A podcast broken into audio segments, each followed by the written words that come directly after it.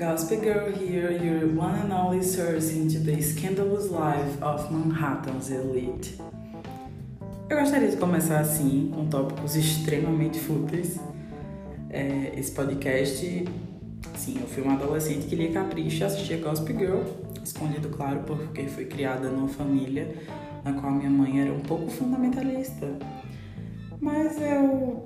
Acabou que eu vi que eu me tornei uma adulta interessada em variados assuntos que nem eu sabia que ia dar conta.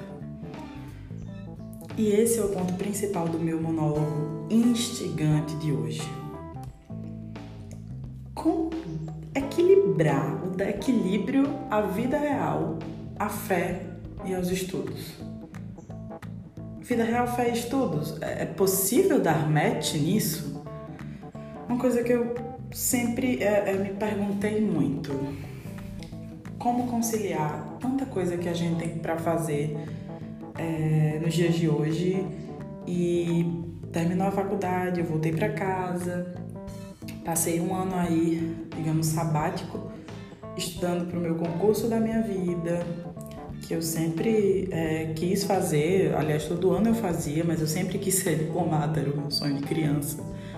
E todo ano, desde 2013, eu fazia o concurso por fazer, obviamente, para o concurso de admissão à carreira diplomática, o CACD. E em 2016 eu fiquei muito perto de passar no TPS na primeira fase. Fui eliminada por uma diferença mais ou menos de uma nota baixíssima que daria, sei lá, diferença de seis questões. E aí eu passei o ano de 2017 acreditando no meu sonho, mas foi difícil. E aí, meados para o final de 2017, eu já estava sentindo um baque, porque só estudar para aquele concurso não estava me completando do jeito que eu queria. E aí a vida real bateu forte e a fé afracou um pouco. E eu estava em crise nos meus estudos. Então, é, é, muito, foi muito difícil nesse momento inicial saber conciliar essas, é, esses problemas que a gente tinha em relação a problemas com a sua vivência ali, problemas com o que você está estudando e com o que você acredita, ou que você acredita para si mesmo. Quando eu falo de fé aqui, eu falo de espiritualidade, não necessariamente ligada a um credo religioso, eu estou falando de algo que te move, algo dentro de você que é impossível de explicar, que só através da fé a gente consegue explicar. E foi o que aconteceu comigo. Então foi esse primeiro momento assim de, de ruptura na minha vida que eu falei, rapaz, se eu não conseguir equilibrar isso aqui, eu não vou muito longe não. E aí o segundo momento assim mais pesado para mim foi foi durante o mestrado. Final de 2019, eu estava ali no meu estágio de docência e várias coisas assim convergiam para que eu começasse a me sobrecarregar. Tanto em relação a cobranças, em relação à produção científica e em relação à minha vida pessoal.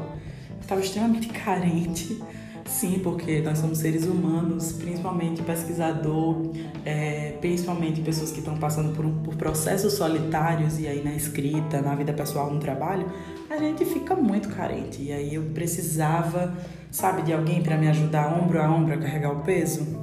Então, final de 2019 para mim foi foi pesado. Ali de outubro para novembro eu já estava ali eu mesma me pedindo socorro algo extraordinário aconteceu no final de dezembro, conheci uma pessoa da minha vida.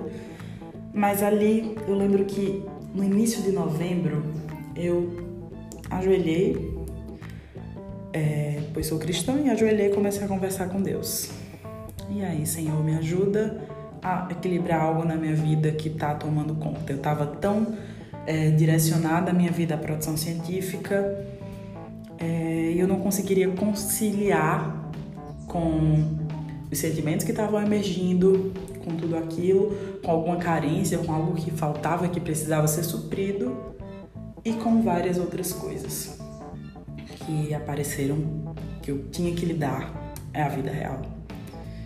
E eu entrei num ciclo de produtividade. Então, que eu chamo hoje de síndrome eu e várias pessoas devem chamar por aí, não sei se cientificamente realmente é comprovado isso, mas é, eu, eu, chamo naquela época eu consegui denominar para mim mesmo, ou conceituar, ou utilizar o termo síndrome da produtividade tóxica. Então eu eu me sentia muito compelida a ser produtiva e eu me sentia mal e foram quando os meus primeiros ataques mais pesados de ansiedade começaram. Sim, começaram, porque eles se estendem e é uma luta que eu descobri que eu tinha ansiedade antes e agora eu tô passando a lidar com ela e eu tô nesse processo de aprendizado em relação a ela. Mas eu tava passando por um processo de produtividade tóxica e ali se tornava negativo para mim.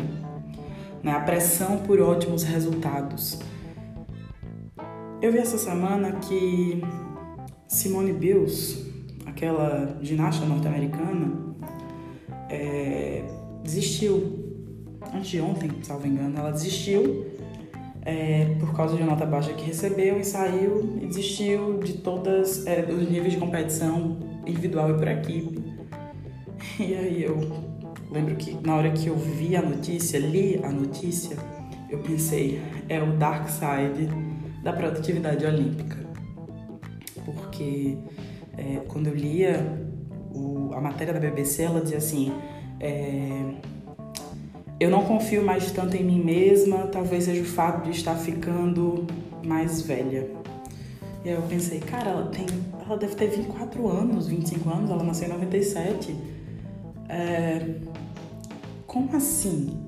E aí eu lembrei que eu passei por esse processo de ser cobrada querer desistir de algo por não estar produzindo o suficiente ou não estar atendendo às minhas expectativas ou às expectativas colocadas sobre mim em produção acadêmica, em é, é, é, produção pessoal, de você conseguir é, conquistar todo mundo, ter tempo para todo mundo. E eu lembrei que eu tinha passado por isso. E é incrível que a gente às vezes se para, um, para um pouco, né? E consegue perceber é, é, no nosso dia a dia, no nosso cotidiano, algumas é, coisas que nós colocamos como primordiais e não são. E é isso que às vezes acontece, a gente acaba dando atenção a coisas que não deveriam ter esse, esse foco, esse highlight, essa atenção e deixa de lado, negligencia coisas realmente importantes.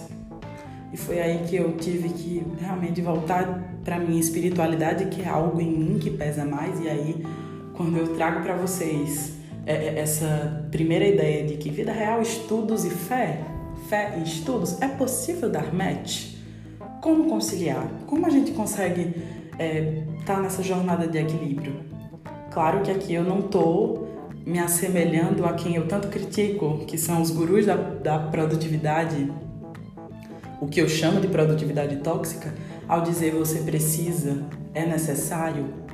Não, porque às vezes o desequilíbrio é extremamente importante para a reconstrução de algo em nós. Mas eu comecei a me questionar muito como eu conseguiria encontrar esse equilíbrio ou eu cheguei a me perguntar o que eu deveria desistir para conseguir encontrar esse equilíbrio. E aí, é, numa conversa interna comigo mesma e com Deus, que durou uns bons dias, eu comecei a entender que o que eu precisava era estar consciente de mim mesma. E até hoje, dia 28 de julho, às 3 e 3 da tarde, falando agora nesse podcast, eu consigo elencar várias coisas na minha cabeça que eu ainda preciso estar consciente, ou que eu preciso me debruçar mais sobre os meus sentimentos para tentar estar consciente do que está acontecendo na minha vida. E nisso eu descobri que isso era um exercício diário, que eu já vinha fazendo, eu só não colocava nome aos bois. Um exercício de estar consciente, de saber quem sou, quais são as minhas dificuldades, assumir que tá tudo bem ter dificuldade e, e ter consciência do que eu fazia, tentar equilibrar o que eu posso e o que eu não posso e estar bem com isso. E é, é, é meio disruptivo porque você não consegue entender às vezes você mesmo, mas você se questiona tanto, você se questiona tanto que eu, eu consigo dizer que isso seria o meu o meu é, é, a minha espiritualidade é quando eu me questiono ao ponto de querer melhorar em algo e querer melhorar em algo para mim mesma. Então, nessa primeira conversa, quando eu trago para vocês, é possível a gente ter vida real, ter é, é, é, um exercício de fé e conseguir conciliar com produção, quer seja do trabalho, quer seja acadêmica, quer seja dos estudos.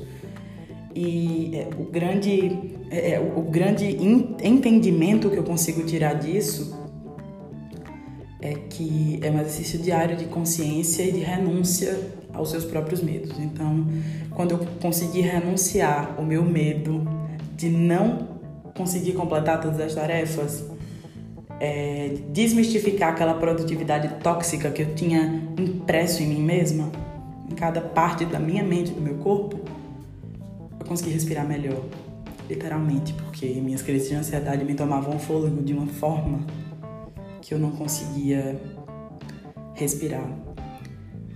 E eu realmente consegui é, respirar melhor e isso tem me feito extremamente bem, no sentido de que a aurora humana, a aurora cheia de defeitos, a aurora que não consegue ser tudo, é a aurora mais feliz. E querendo dar uma resposta a vocês ao meu questionamento inicial, é possível dar match? Eu finalizo esse podcast dizendo a vocês é um exercício de consciência de todos os dias, sabendo que essa pergunta está muito longe de ter resposta. E é isso. Até semana que vem.